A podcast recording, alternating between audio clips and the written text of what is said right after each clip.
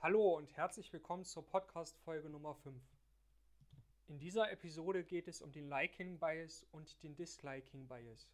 Jedes neugeborene Kind wird mit der Fähigkeit zu lieben geboren. Und dieses Kind erfährt in der Regel Liebe und Zuneigung. Im späteren Leben hört dieses Liebesbewusstsein und dieses Liebesbedürfnis nicht auf.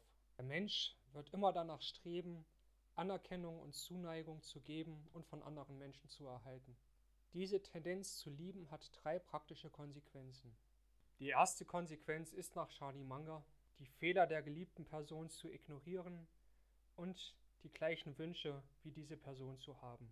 Die zweite Konsequenz ist, dass wir Menschen, Produkte und Handlungen auch mögen, die die Person mag, die wir lieben.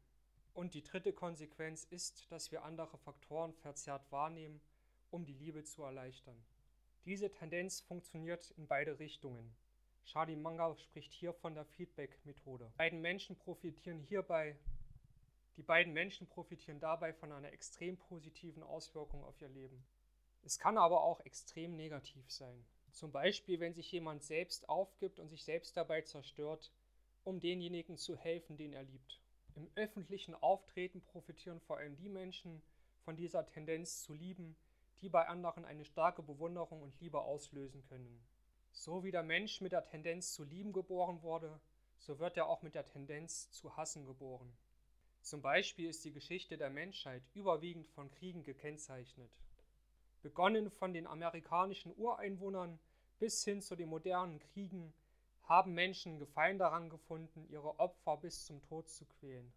Diese starke Tendenz im Menschen etwas nicht zu mögen und zu hassen wird niemals völlig verschwinden. Im Familienleben wird dies durch die gegenseitige Abneigung oder den Hass zwischen Geschwistern deutlich. Charlie Munger erzählt hier eine kurze Anekdote in seiner Rede, dass Warren Buffett ihn immer gesagt hat, der Unterschied zwischen armen und reichen Leuten besteht darin, dass reiche Leute ihr ganzes Leben lang Zeit haben, ihre Familie zu verklagen.